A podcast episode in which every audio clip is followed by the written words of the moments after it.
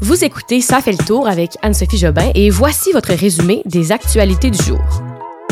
Nuit mouvementée en Ukraine, le prix de l'essence sur le point de battre des records et qu'en est-il de cet animal marin à Montréal? Bon, beau mardi de soleil tout le monde, j'espère que ça va bien pour vous, que vous passez une belle journée et on y va aujourd'hui sans plus tarder avec les nouvelles du 10 mai 2022. Ce fut une nuit mouvementée en Ukraine.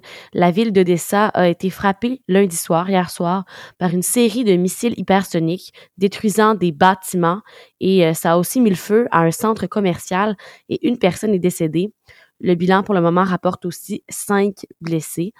Plus tôt dans la journée, là, ces frappes russes ont poussé le président du Conseil européen, Charles Michel, à s'abriter dans un bunker de la ville.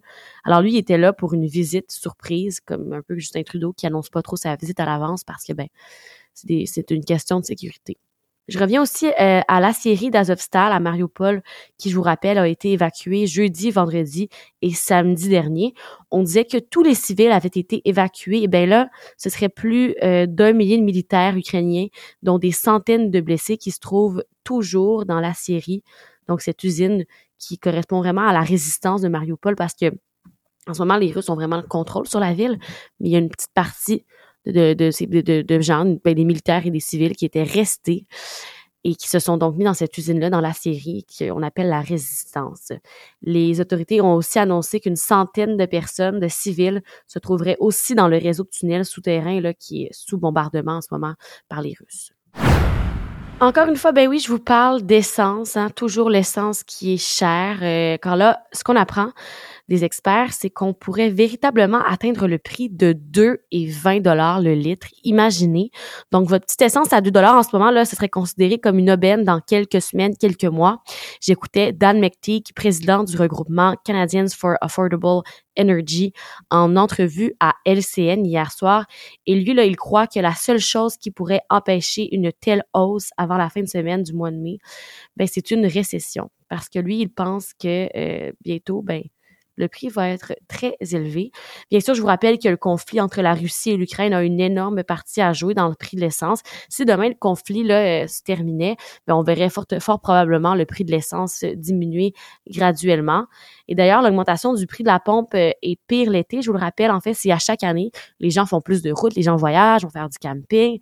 Et euh, ben, c'est une question d'offre et de demande. Plus de gens consomment d'essence, donc le prix augmente. Alors imaginez, là, en plus, qui est cher, il va être encore plus cher euh, pendant l'été si on suit la normale de chaque année. Comme j'ai souvent dit dans le podcast, lorsque le prix du gaz, de l'essence augmente, tout augmente. Alors, on devrait vraiment avoir un, impact sur euh, notre portefeuille avec cette hausse de prix du gaz, que ce soit la nourriture, encore une fois, ou bien le prix des billets d'avion hein, pour voyager à l'étranger. Si vous regardez en ce moment, c'est de plus en plus cher. Bref, euh, malheureusement, on n'est vraiment pas sorti du bois. Peut-être avez-vous vu ça passer il y a une baleine à bosse qu'on appelle le petit rorcal qui est euh, rendu euh, populaire à Montréal. En fait, c'est un petit mammifère qui est venu rendre visite aux Montréalais hier et qui est toujours ici.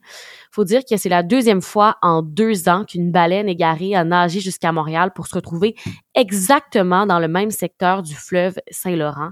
Et euh, elle a reçu beaucoup d'attention médiatique car on s'inquiète entre autres pour sa santé pourrait s'agir d'un animal âgé de quelques mois à peine. Bref, on est en train d'étudier le tout.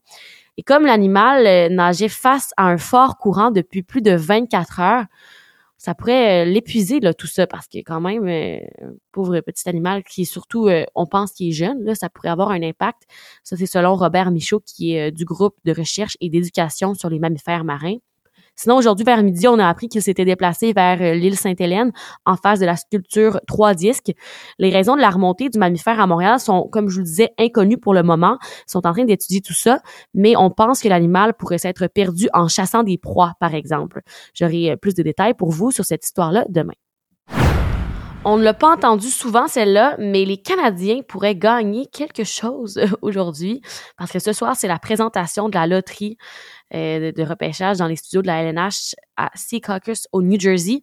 Et c'est une journée qui pourrait, qui sait, changer le futur du CH euh, comme prix de consolation pour cette année des plus pénibles. Je vous rappelle que le CH sort d'une saison misérable de 55 points bon, euh, pour le 32e et dernier rang du classement de la LNH.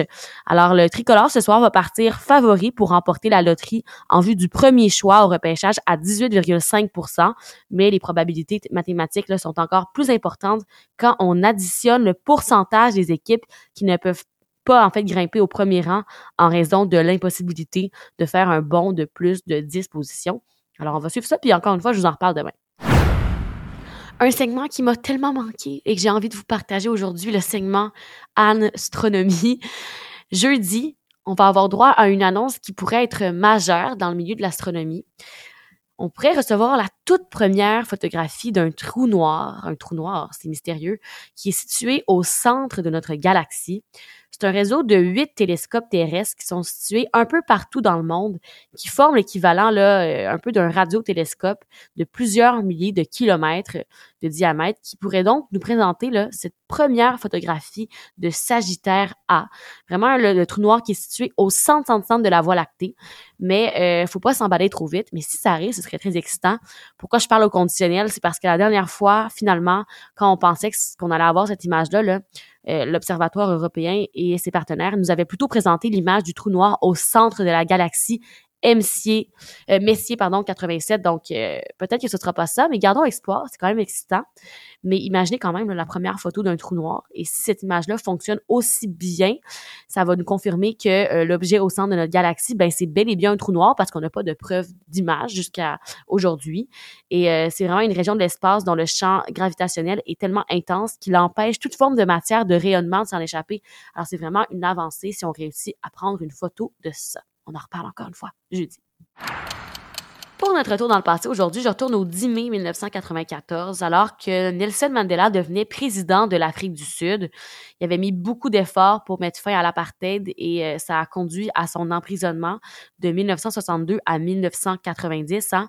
Et ensuite, ben, euh, il y avait eu le prix Nobel de la paix en 1993 et à ce jour, en 1994, ben, il devenait le président de l'Afrique du Sud. Dernière petite nouvelle que je souhaite mentionner brièvement, c'est celle à propos de Elon Musk qui dit vouloir lever le bannissement de Donald Trump de Twitter. Je ne sais pas si vous en rappelez, mais Donald Trump avait fait quelque chose d'assez grave sur Twitter il y a environ un an, en janvier 2021, lorsqu'il y a eu l'assaut du Capitole. vous vous rappelez, et à partir de ce moment-là, ben, Twitter avait banni Donald Trump du réseau. Eh bien là, il pourrait être de retour parce que Elon Musk a acheté Twitter quand même une grosse nouvelle ça arrive. Est-ce que Donald Trump va recommencer avec euh, ses tweets assez controversés à suivre? Et sur ce, ben moi, je vous souhaite une belle soirée. Puis je vous dis à demain. Bye bye.